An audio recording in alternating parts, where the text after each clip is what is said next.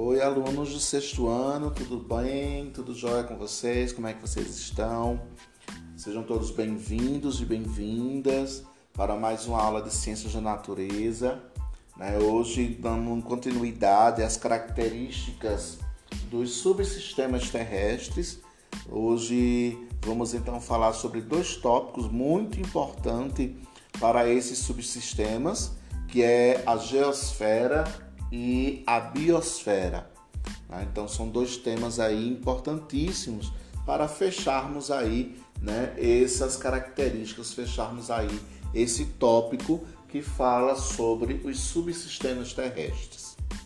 Bom, então o que seria a nossa geosfera? A geosfera, elas são as partes mais densas da Terra. Consistem principalmente de rochas e rególito e está relacionadas com as rochas, o solo, etc. Na física, é, esse termo foi aplicado a quatro locais esféricos naturais, de forma concêntrica em torno aninhado do centro da Terra. Acreditava-se que estavam a explicar os movimentos dos quatro elementos terrestres. Alguém lembra como são chamados os quatro elementos né, que nós temos é, na formação terrestre, os quatro elementos terrestres. Quem lembra aí? Vamos lá? Pensando. Cinco segundinhos. Vamos lá. Cinco, quatro. Quem lembra? Exatamente. Muito bem. Parabéns. Quem acertou? Terra, água, ar e fogo. Exato. Então, esses são os nossos quatro elementos terrestres. Né? Então, quando se fala nessa composição da terra, do ar, da água e do fogo, nós estamos falando desses elementos. Nos textos modernos e em ciência do sistema solar, geosfera é, refere-se às partes sólidas da Terra e é usada juntamente com a atmosfera, que nós já falamos, a hidrosfera, né, que nós já falamos, e vamos falar que é a biosfera. E descrevem os sistemas da Terra. Quem está lembrado que é a atmosfera? A atmosfera é responsável pelo que parte do nosso planeta? Exato, muito bem. Quem respondeu aí sobre o ar está correto. E a hidrosfera? A parte líquida, né? a parte da água, muito bem. Então a geosfera ela passa a estar associada à parte densa né, da nossa, do nosso planeta, são partes rochosas, podemos assim dizer. Bom, então essa interação desses sistemas né, com a leosfera, ela parte exatamente dentro de um contexto em que muitas das vezes esse termo litosfera é usado em vez de geosfera. Professor, mas é a mesma coisa? Sim, é a mesma coisa. É porque alguns autores, alguns livros, né, alguns pesquisadores utilizam o termo litosfera e outros utilizam o termo geosfera, tá certo? Mas é o mesmo significado. No entanto, a litosfera se refere-se apenas as camadas superiores da Terra sólida, casa crosta oceânica e as rochas continentais e o manto superior. De outro ponto de vista, o termo geosfera é comumente visto no que se refere às várias peças conceituais, coisas de planeta, como as que estão correlacionadas ao ciclo do carbono, por exemplo. Outras peças são a hidrosfera, a atmosfera e a biosfera. As transformações e movimentos que ocorrem na geosfera tornam a Terra um planeta geologicamente ativo e em constante mudanças. Desde que a exploração espacial começou, tem se observado que a extensão da ionosfera ou plasmasfera é altamente variável e muitas vezes né, muito maior do que anteriormente apreciada, por vezes que se prolongam até os limites da magnetosfera, do nosso planeta. Existe, né, aí na verdade, né, o, este limite exterior altamente variável de matéria geocêntrica, ela tem sido referida, né, ou tem sido referência como a geopausa, para sugerir a escassez relativa de tal matéria para além dele, onde o vento solar exatamente domina.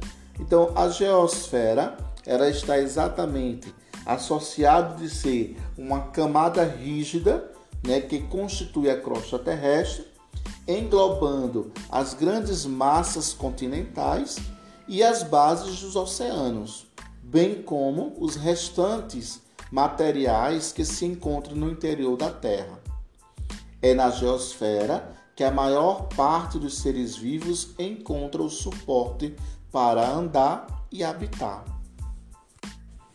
Bom, então agora vejamos o que é biosfera. A biosfera pode ser definida como um conjunto de todos os ecossistemas da Terra, ou seja, diz respeito às regiões habitadas do nosso planeta. Geralmente, o termo biosfera relaciona-se com os seres vivos que aqui vivem.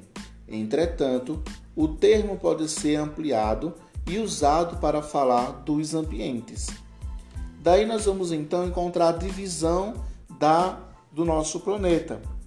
O planeta Terra ele pode ser dividido em quatro camadas esféricas interligadas, que é a litosfera, que a gente acabou de ver, né? A nossa formação da geosfera, a hidrosfera, a atmosfera e a biosfera. Então, tenha cuidado para não confundir, tá certo, galera? Os elementos que constituem o nosso planeta: terra, água, fogo e ar. E as quatro camadas esféricas interligadas na formação do nosso planeta é litosfera, hidrosfera, atmosfera e biosfera. Essas quatro divisões englobam praticamente todas as características importantes do nosso planeta. Litosfera, por exemplo, é o nome dado à parte sólida, formada a partir das rochas. Já a hidrosfera relaciona-se com a porção constituída por água, e a atmosfera é a camada de ar que envolve a Terra. Por fim, a biosfera, que diz respeito às regiões do planeta que possuem seres vivos e está intimamente relacionada com as outras, uma vez que sem as outras partes do planeta provavelmente não existiria vida. Alguns autores, pesquisadores, preferem dizer que a biosfera seria formada pela litosfera, hidrosfera e atmosfera, e que o melhor termo para descrevê-la seria ecosfera.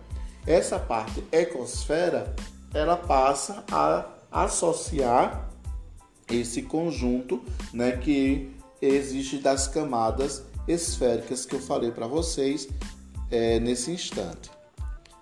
Bom, existe a seguinte pergunta: que ambientes estão englobados na definição da, da biosfera?